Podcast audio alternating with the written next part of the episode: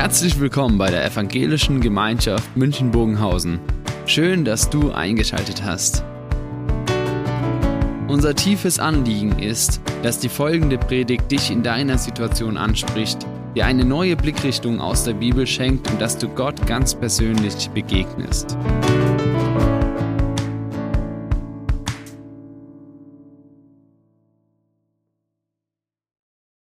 Hallo Anna. Ich wollte die Wohnung sauber machen, Frühjahrsputz, bevor du zu mir kommst, dass alles schön und sauber ist, dass du nicht so viel Arbeit hast. Aber ich krieg den Staubsauger, kriege ich nicht an. Und damit du mir das glaubst, äh, zeige ich dir das mal.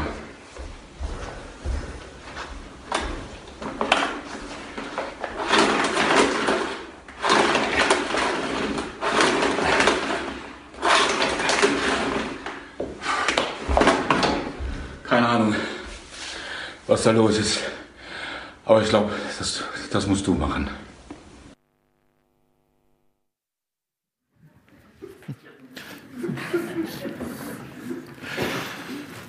So schnell scheitert man, ja? Einfach an der Technik. Ich hätte ja gern gewollt. Scheitern gehört zum Leben. Vielleicht so. Oder wie hier, die Lotse Südwand von dem vierthöchsten Berg der Welt, eine Wand, wo alle großen Bergsteiger mit Rang und Namen gescheitert sind.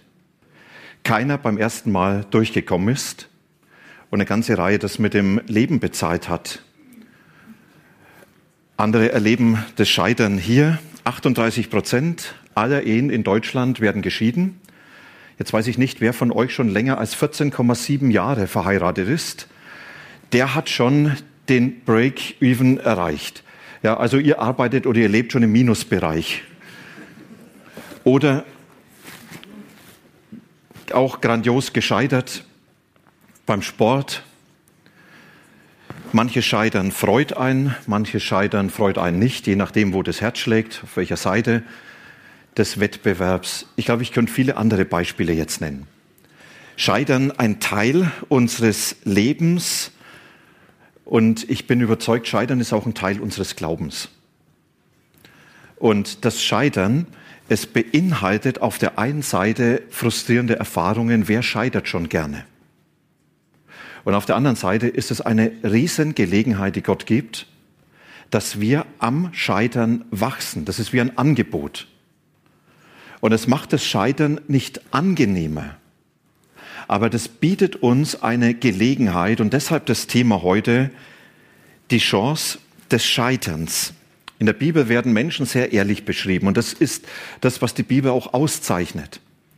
Dass die Bibel hier nicht ihre Helden schönt, sondern dass eigentlich diese Helden der Bibel Menschen sind, die alle irgendwo gescheitert sind. Und wenn man so durch die Bibel geht, wird immer deutlich, dass dieses Scheitern ein großer Einschnitt in dieser Biografie war. Und wir haben bei Petrus, der heute im Mittelpunkt steht, einen Mann mit einem riesen Potenzial, Dinge voranzubringen, Dinge zu bewegen, ein Potenzial auch Menschen mitzunehmen, anzuleiten. Und er hat genauso ein großes Potenzial gehabt zu scheitern. Die Dinge an die Wand zu fahren und das zu opfern, was ihm heilig ist. Und das Erstaunliche ist, Jesus, er verhindert dieses Scheitern nicht. Als er das ankündigt, da sagt er nicht, Petrus, und ich bete darum, dass du nicht scheiterst, sondern er sagt, ich bete dafür, dass dein Glaube im Scheitern dir nicht abhanden kommt. Und es ist spannend, warum hat Jesus nicht verhindert, dass er scheitert, dass er eine so tiefe Narbe in seinem Leben mitnimmt, sondern warum hat Jesus bewusst dieses Scheitern zugelassen, dass ihm diese tiefe Narbe in sein Leben hineingegeben hat und die bis heute, wenn man von ihm spricht, immer präsent ist. Warum hat Jesus das zugelassen und hat nur gebeten, nur in Anführungszeichen, dass dabei sein Glaube nicht aufhört? Wenn wir uns den Zusammenhang anschauen, bei der Verhaftung von Jesus, in der Ankündigung von dieser Verhaftung sagt Jesus, ihr werdet alle heute an mir irr werden, ihr werdet alle an mir zum Stolpern kommen. Und Petrus sagt, Jesus, niemals. Und wenn alle gehen, und da überhebt er sich. Er sagt, und wenn diese Pfeifen, alle elf, wenn die alle weglaufen, ich werde derjenige sein, der dir die Treue hält. Und dann sagt Jesus Petrus, in dieser Nacht, in den wenigen Stunden, die diese Nacht noch hat, bevor der Hahn kräht und den Morgen ankündigt, wirst du mich dreimal verleugnet haben. Und Petrus, er steigt leidenschaftlich in die Diskussion ein und er sagt, Jesus, alles, aber nur nicht das. Du kennst mich doch. Ich werde dir die Treue halten und wenn alle fliehen. Interessant, Jesus steigt nicht in die Diskussion ein und sagt, Petrus, ich muss dir erklären, dass du zu hoch von dir denkst, dass das alles anders sein wird, sondern Jesus, er nimmt es einfach zur Kenntnis.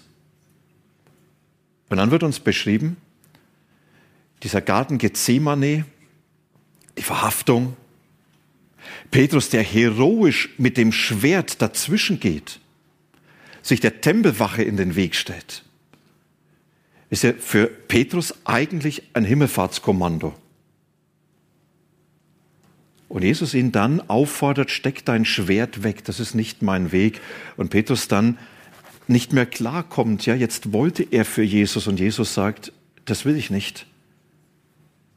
Und er dann diesem Verhaftungskommando mit dem Gefangenen Jesus folgt, durch Beziehungen in den Hof des hohen Priesters hineinkommt und dann an diesem Kohlefeuer, dass sie ihm sagen, du bist doch einer von diesen Jesus-Leuten. Dein Dialekt verrät dich, du kommst aus Galiläa. Und Petrus sagt, nein, ich kenne den nicht. Und als sie ihn das zweite Mal ansprechen, du, du warst doch der, der diesen Malchus das Ohr abgeschlagen hat. Da ist sein Verwandter, der hat es mitbekommen. Du bist es doch. Und Petrus sagt, nein, ich kenne ihn nicht, diesen Jesus. Für mich einer, mit dem habe ich nichts zu tun. Und dann geht es auf die Spitze und das ist, was Matthäus und Markus explizit nochmal berichten. Als dann das dritte Mal Petrus angesprochen wird und gesagt wird, du bist der, der mit diesem Jesus war. Da heißt es so schön übersetzt in der Luther-Übersetzung, und er fing an zu schwören und sich selbst zu verfluchen, ich kenne ihn nicht. Wisst ihr, was hier passiert? Da sagt Petrus, der lebendige Gott soll mich verfluchen, wenn ich diesen Jesus kenne. Er schwört bei Gott. Mit diesem Jesus habe ich nichts zu tun. Und Gott soll mich verfluchen, mit allem, was er an Abkehr in meinem Leben tun kann, wenn ich mit diesem Jesus was zu tun habe.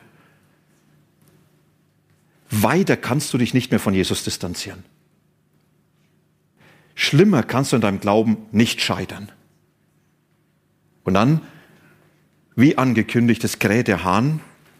Und es heißt, und Petrus, er ging hinaus und er weinte bitterlich in diese Nacht. Und da ist er in diesen Trümmern seines Glaubens und er sagt, ich habe nichts von dem gehalten, was ich eigentlich versprochen habe. Ich habe alles geopfert, was mir heilig ist. Der, der mich durch mein Leben begleitet hat, der mir eine neue Perspektive gegeben hat, der mir eine Berufung geschenkt hat, den habe ich einfach fallen lassen, ich habe ihn geopfert. Und an der Stelle merkt man, dass in Petrus hier nicht nur etwas zerbrochen ist, sondern dass Glaube ans Ende gekommen ist. Und an der Ostermorgen mit einer bewussten Botschaft an Petrus von dem Auferstanden sagt seinen Jüngern und besonders dem Petrus, er ist auferstanden, er lebt. Da kommt noch was. Und an diese Begegnungen mit dem Auferstandenen, wisst ihr, was mich wundert? Dass Jesus jetzt nicht als erstes geht in diese Gruppe der Jünger in Jerusalem und sagt, Friede sei mit euch, auch mit dir, du Versager Petrus. Er spricht es gar nicht an. Ist erstaunlich. Über Tage spricht es gar nicht an. Das steht im Raum und Jesus, er lässt was reifen. Wisst ihr, manchmal braucht Versagen Zeit damit sich was entwickelt innerlich, damit sich Dinge klären können. Und dann dieser Morgen am See Genezareth, Johannes, er berichtet davon in Kapitel 21, wo Petrus sagt, ich gehe wieder fischen, das kann ich. Das mit Jesus, da ist irgendwas in mir zerbrochen. Das ist nicht mehr wie früher. Und dann knüpft Jesus an eine Begebenheit an, die drei Jahre vorher war. Die ganze Nacht nichts gefischt. Das war schon mal. Und damals hat Jesus das Boot des Petrus bestiegen und gesagt, Petrus, und jetzt fahr nochmals hinaus und wirf das Netz nochmal aus. Und Petrus hat damals gesagt, vor drei Jahren, Jesus, die ganze Nacht haben wir nichts gefangen. Aber wenn du das jetzt sagst, dann will ich es tun. Und dann heißt es, dass er einen riesen Fang machte und dabei erkennt, in diesem Jesus betritt ja Gott die, das Leben, mein Boot, meinen privaten Bereich. Und Jesus ihm dann zugesprochen hat, Petrus, dich brauche ich, von jetzt an sollst du mir nachfolgen und du sollst einer werden, der für mich mein Werk tut. Menschen sollst du für mich gewinnen. Und in dieser Nacht wieder am See Genezareth, drei Jahre später die ganze Nacht nichts gefangen. Und dann steht dieser ominöse Mann am Ufer, der dann fragt, habt ihr was gefangen? Die Einkäufer, die Menschen, die für den Tag vorsorgen wollten, haben gewartet, bis die Fischer zurückkommen. Petrus musste sagen, nein, vergeblich. Und dann dieses Wort, wirf doch das Netz nochmal aus. Und das heißt, sie taten einen unfassbar großen Fang. Johannes, er hat sogar gezählt, er war dabei. 153 große Fische. Und Petrus erkennt, da ist Jesus. Und er knüpft an diese Berufung an, die vor drei Jahren meinem Leben eine neue Richtung gegeben hat, die eine Beziehung hergestellt hat zwischen mir und Jesus und die ich so brutal geopfert habe in meinem Versagen, wo ich gesagt habe, Gott soll mich verfluchen, wenn ich mit dem was zu tun habe. Und jetzt knüpft dieser Jesus wieder neu an dieser Berufung an. Jetzt ist er wieder, der hineintritt in mein Leben und jetzt fängt was Neues an. Und dann heißt es, dass Jesus ihn Frühstück macht. Und dann nimmt er Petrus zur Seite. Und dann lesen wir die folgende Begebenheit. Und als sie gegessen hatten, da sagte Jesus zu Simon Petrus, Simon, Sohn des Johannes, liebst du mich mehr als irgendein anderer hier? Er antwortete ihm, Ja, Herr, du weißt, dass ich dich lieb habe. Da sagte Jesus zu ihm, Führe meine Lämmer auf die Weide. Dann fragte er ihn ein zweites Mal, Simon, Sohn des Johannes, liebst du mich? Petrus antwortet, Ja, Herr, du weißt, dass ich dich lieb habe. Da sagte Jesus zu ihm, Hüte meine Schafe. Und zum dritten Mal fragte er ihn, Simon, Sohn des Johannes, hast du mich lieb? Da wurde Petrus traurig, weil er ihn zum dritten Mal gefragt hatte, hast du mich lieb? Er sagte zu Jesus, Herr, du weißt alles. Du weißt, dass ich dich lieb habe. Da sagte Jesus zu ihm, führe meine Schafe zur Weide. Amen.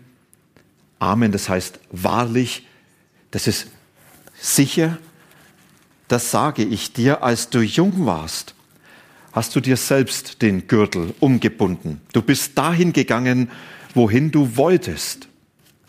Aber wenn du alt bist, wirst du deine Hände ausstrecken, dann wird ein anderer dir den Gürtel umbinden, er wird dich dahin führen, wohin du nicht willst.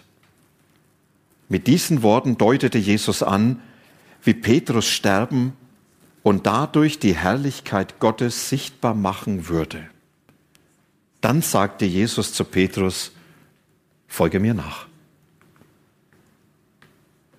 Ein Gescheiterter, der hier erlebt, in diesem Scheitern, bietet mir Jesus eine Chance an zum Wachsen. Eine Chance, dass in meinem Leben was zum Veränderung kommt. Eine Chance, dass ich in dieser Situation nicht nur neu anfangen kann, sondern dass ich neue Wege beschreiten kann. Das ist wie eine große Weichenstellung. Und ich möchte mit euch einige Aspekte von diesem Scheitern, von dieser Chance anschauen. Fünf kurze Aspekte, manche sind ganz kurz, manche sind länger. Ja, was ist denn die Chance von diesem Scheitern? Das erste, es ist die Chance, dass ich mich selbst besser kennenlerne. Wisst ihr, Petrus hat sich selber gekannt. Als Jesus sagt, du wirst mich verleugnen, das sagt Jesus, das sagt Petrus zu Jesus, Petrus, Jesus, du kannst sagen, was du willst. Du kennst mich schlecht. Ich sag dir, ich werde zu dir stehen. Du traust mir zu wenig zu. Du denkst zu klein von mir. Und Petrus, er verspricht Jesus ja, wenn alle gehen, ich nicht. Er hat ein völlig falsches Bild von sich. Er lebt in der Illusion, ich bin in der Lage, diesen Anforderungen meines Lebens allen gerecht zu werden. Und ich werde meinen Glauben halten, ich werde zu Jesus stehen, ich werde meinen Weg gehen, ich werde meine Berufung leben. Und wenn alle fliehen, ich nicht. Wisst ihr, da kommt dieser Gedanke durch, eigentlich bin ich besser als die anderen. Eigentlich habe ich es mehr im Kreuz als die anderen. Die anderen können alle irgendwo in den Fettnapf greifen. Ich werde aufrecht den Weg gehen. Und in diesem Scheitern hat Petrus erleben müssen, ich bin eigentlich ganz anders. Ich kann nicht für mich garantieren. Er hat erkennen müssen, Jesus kennt mich besser als ich selber.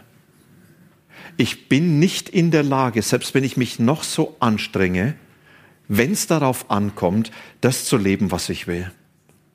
Eine unheimliche Ernüchterung.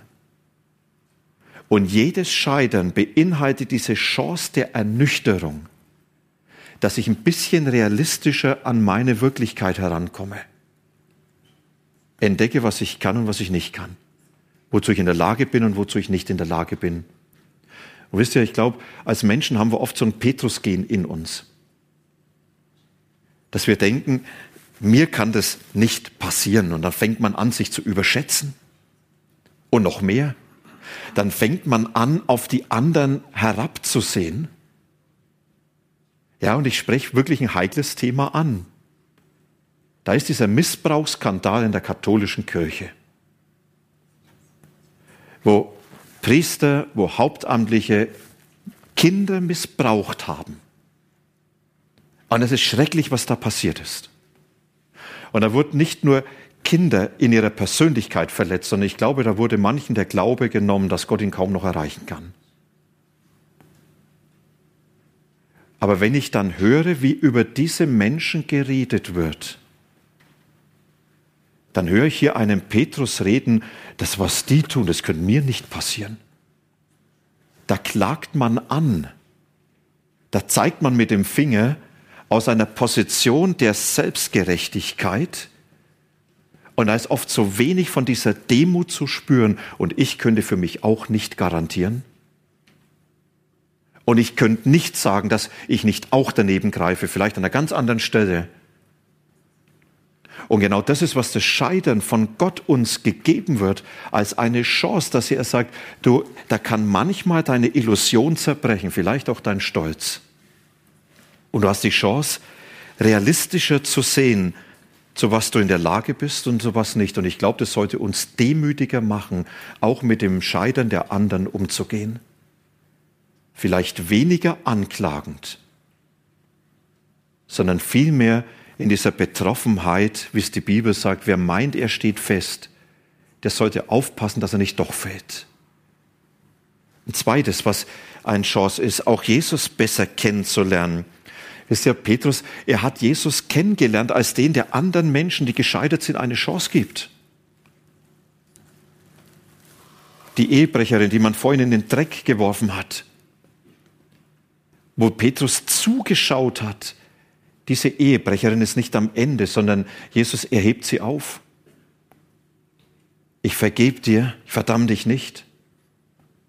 An Zachäus, ja, der über seine Finanzgeschäfte sich so ins Abseits des öffentlichen Lebens und des Glaubens gestellt hat, wo Jesus sagt, diesem Haus ist heute Heil widerfahren und so viel mehr, das hat Petrus bisher nur beobachtet.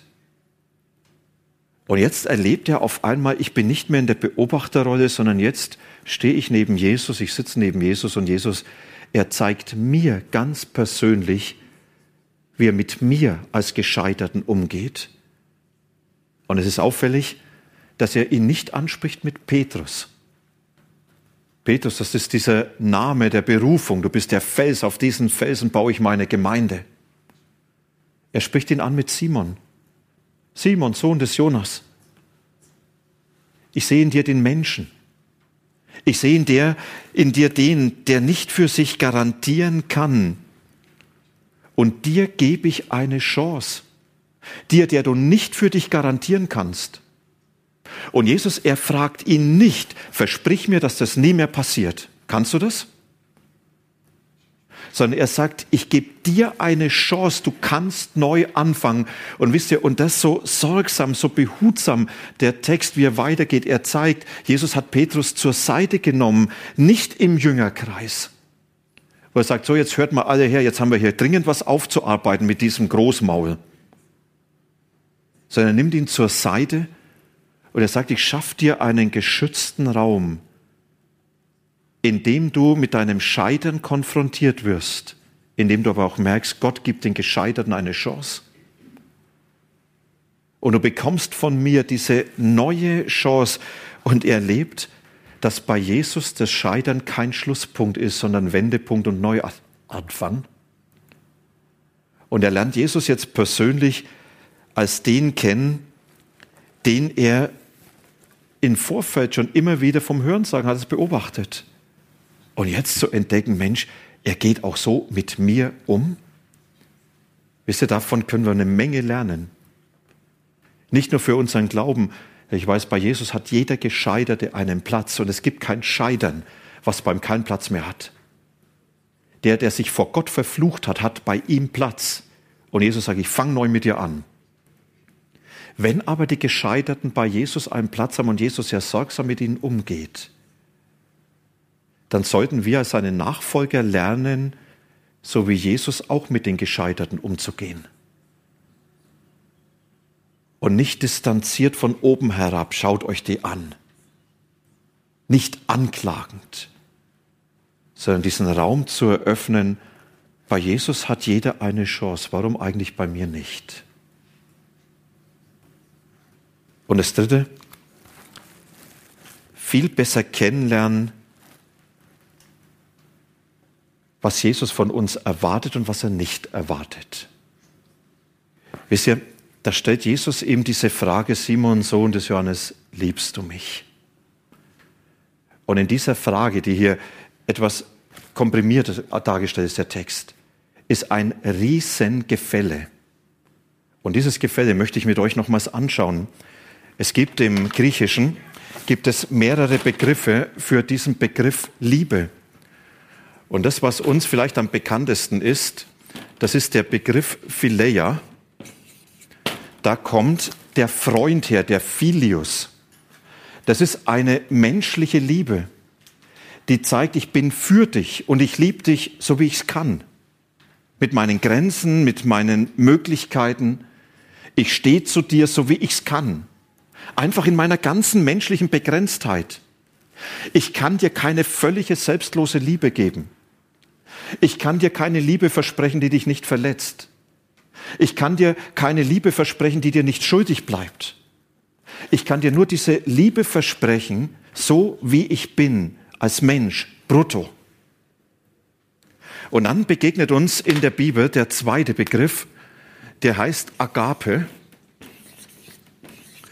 Und das war damals der Inbegriff für die vollkommene Liebe, die Liebe Gottes. Eine Liebe, die dem anderen nichts schuldig bleibt. Eine Liebe, die ohne Selbstbezogenheit sich verschenkt. Eine Liebe, die keinerlei Mangel kennt. Eine Liebe, die göttlich ist. Paulus, er beschreibt es in 1. Korinther 13. Diese Liebe ist sanftmütig, sie duldet alles, sie erträgt alles.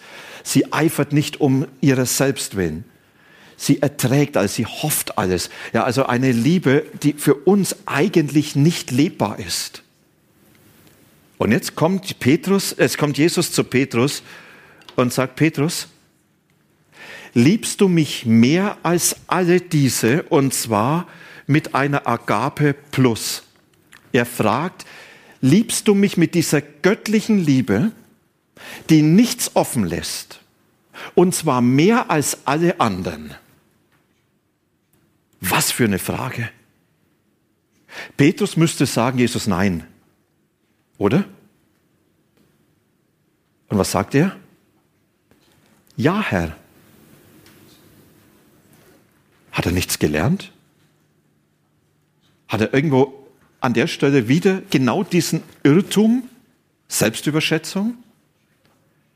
Petrus sagt, ja Herr, ich liebe dich, aber nur wie ein Freund. Jesus fragt, liebst du mich mehr mit einer vollkommenen Liebe? Und Petrus sagt, ja, ich liebe dich, aber nur wie es mir als Simon möglich ist. Als Petrus. Ich liebe dich mit dieser Phileia. Und damit sage ich dir, ich kann dir nicht versprechen, dass ich nicht doch wieder schuldig werde. Und ich kann dir nicht versprechen, dass in meinem Leben nicht doch wieder Dinge schiefgehen. Und ich kann dir nicht versprechen, dass ich nicht doch wieder versage. Und dann geht Jesus den zweiten Schritt. Und er sagt, na Petrus, dann nehmen wir halt mal das Plus weg. Liebst du mich wenigstens mit dieser Agape? Das ist die zweite Frage. Nicht mehr als die anderen, sondern liebst du mich mit einer Liebe, die mir nicht schuldig bleibt, in der du völlig dich mir zuwendest. Und Petrus antwortet wieder und sagt, ja Herr, ich liebe dich, aber nur mit dieser Phileia. Mehr kann ich nicht. Mehr ist nicht möglich. Ich bin Simon. Und die dritte Frage, die Jesus stellt, ist dann, dass er sagt, Petrus, danach frage ich dich, Liebst du mich wie ein Freund? Liebst du mich so, wie es dir möglich ist? Nicht mit Agape plus. Nicht mit Agape. Die dritte Frage heißt nur, Petrus, liebst du mich so, wie du kannst? Als der, der nicht für sich garantieren kann. Als der, der nicht versprechen kann, das wird nie mehr vorkommen. Einfach in deiner ganzen Menschlichkeit, so wie du kannst. Liebst du mich so? Und dann heißt es, und da wurde Petrus traurig, dass Jesus gefragt hat. Könnt ihr verstehen? Ich glaube, er hätte lieber gesagt, Jesus, so möchte ich dich leben. Eigentlich möchte ich dir nichts mehr schuldig bleiben, nach dem, was hinter mir liegt. Und er sagt, und ich schaffe es nicht, ich kann dich nur in dieser ganzen Begrenztheit leben. Und Jesus sagt Petrus, und das reicht. Er schickt ihn nicht weg und sagt, bisschen wenig. Wenn du mehr kannst, dann machen wir weiter. Sondern er sagt, das reicht. So wie du kannst. Und das, was du einbringen kannst, das reicht für mich. Petrus, er ist angetreten, ich liebe dich mehr als alle anderen. Und vielleicht hat er gedacht, das ist ja, was Jesus erwartet. Und dann entdeckt er, Jesus erwartet von mir nicht mehr, als ich kann. Scheitern inbegriffen, Grenzen inbegriffen. Ich finde es unheimlich entlastend, dass nicht mein Anspruch zählt, sondern Jesus sagt eigentlich nur so viel, wie du kannst. Und dann kommt das, was Petrus genauso lernt, das ist das Vertrauen von Jesus kennenzulernen. Da ist der Petrus, der sich so wahnsinnig von Jesus abgewandt hat. Und diesen Mann sagt er, weide meine Lämmer, weide meine Schafe. Er vertraut ihm sein Werk an, nicht auf Bewährung. Er sagt nicht, Petrus, jetzt müssen wir erstmal in eine Bewährungsschleife gehen. Du bekommst einen Bewährungshelfer an die Seite, vielleicht am besten Thomas, der ein bisschen mehr denkt als du. Und dann, wenn du dich gesettelt hast, wenn du bewiesen hast das, dann kannst du wieder neu anfangen, sondern diesem gescheiterten Menschen gibt Jesus sein Werk in die Hand. Das Scheitern hat Petrus nicht für diesen Dienst disqualifiziert, sondern im Gegenteil, es hat Petrus erst qualifiziert für diesen Dienst. Ich sage es bewusst nochmal, das Scheitern hat Jesus nicht disqualifiziert, sondern es hat ihn erst qualifiziert für den Dienst. Vorher war Petrus Cowboy und jetzt ist er zum Hirten geworden. Kennt ihr Cowboy? Marlboro-Werbung? Ja, die Viecher in den Pferch treiben, ja, so richtig mit Staub und Action. Und wenn sie alle drin sitzen, ja, dann Füße hochlegen, eine anzünden und einen Kaffee. Cowboy Petrus, er hat das Schwert genommen. Stellt euch mal vor, er hätte in Garten Gethsemane die Tempelwache davor getrieben. Die wären davongelaufen und Petrus, er hätte Jesus rausgehauen. Und er wäre der Held an diesem Abend gewesen, dass alle gesagt haben, wir haben alle versagt, aber Petrus, er war der, der hat sich durchgesetzt, er ist vorangegangen, er hat Jesus herausgehauen. Es ist unser Mann. Mit diesem Anspruch wäre Petrus den anderen Menschen begegnet. So müsste er handeln. Er wäre Cowboy gewesen, er hat die anderen vorangetrieben. Er hat gesagt, los geht's, sieghaft, haut rein. Im Scheitern hat er erlebt, was Hirtendienst ist, nämlich sorgsam. Vorangehen, auf die Schwachen achten nicht das zu tun, was immer so naheliegend ist, sondern zu merken, ich muss diesen Herzschlag Gottes teilen für die Gescheiterten. Und für die muss ich da sein. Als der Starke hätte diesen Herzschlag nie teilen können. Sein Scheitern hat ihn erst qualifiziert für diesen Dienst. Und das Letzte, was Petrus erlebt, nicht nur, dass er dieses Vertrauen jetzt von Jesus bekommt und sagt, du bist mein Mann mit deinem Scheitern, mit dem, was es in deinem Leben ausgelöst hast, kannst du für mich und für mein Werk da sein, sondern er erlebt, und das ist das Letzte, in diesem Scheitern ist ein Riesenpotenzial für die Zukunft. Es ist bisschen geheimnisvoll, was Jesus dann ihm sagt. Er sagt, Petrus, als du jünger warst, also nicht Nachfolger, sondern vom Alter, da hast du dich selbst gegürtet. Die haben damals längere Gewänder gehabt und zum Laufen hat man diese Gewänder hochgebunden und hat sie um die Hüfte zusammengebunden mit einem Gürtel. Und er sagt, als du jung warst, da hast du selber bestimmt über deine Wege, da bist du losgegangen, da bist du losgeprescht, ja, und so hast du dein Ding gemacht. Und du wirst älter, und dann wird ein anderer nicht nur dich gürten, sondern er wird dich führen, und zwar dorthin, wo du nicht hin willst. Und dieser Weg, der dich geführt wird, ist der Weg Gottes mit deinem Leben, den du dir ganz anders vorgestellt hättest. Und am Ende wirst du Gott mit deinem Tod ehren. Und dann sagt er ihm das Martyrium an. Das lag noch Jahrzehnte weit vorne. Und damit zeigt Jesus Petrus dein Scheitern. Dein Scheitern ist eine Weichenstellung, die am Ende dazu führen wird, dass du Jesus die Treue hältst, wie du es jetzt nicht vorstellen kannst. In deinem Scheitern hast du jetzt erlebt, was es bedeutet, selber loszulaufen und das Ding an die Wand zu fahren. Und du hast jetzt gelernt, dass es besser ist, mir nachzufolgen, sagt Jesus. Deshalb der letzte Satz, Petrus, folge mir nach. Geh mit mir einfach weiter. Und dieses Scheitern wird dich begleiten und es wird das Potenzial sein, mit dem du in die Zukunft gehen kannst. Und es wird das Potenzial sein, auf das Gott aufbauen wird, damit sein Werk in deinem Leben passiert. Die Trümmer deines Scheiterns ist der Grundstoff von dem Werk, das Gott daraus in der Zukunft machen wird. Und die Trümmer deines Scheiterns sind die Bausteine für das Werk Gottes in deinem Leben. Und dann sagt Petrus, Jesus nur Petrus, und jetzt folg mir nach. Und jetzt gehen wir weiter. Und jetzt geht Schritt für Schritt in meine Zukunft. Das Scheitern eine unheimliche Chance zum Lernen. Das Scheitern eine Chance zu merken, Gott ist nicht am Ende. Oder wie es Pfarrer Wilhelm Busch sagt, ich glaube, dass Gott aus meinem Mist Dünger machen kann. Und das ist, was Petrus einfach erlebt hat.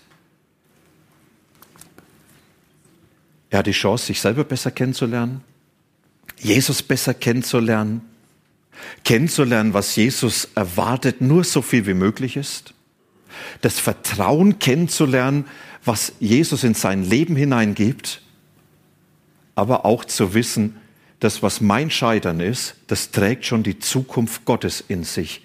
Ich muss nur noch ihm nachfolgen. Jetzt hören wir auf ein kurzes Musikstück. Und dann wollen wir gemeinsam beten.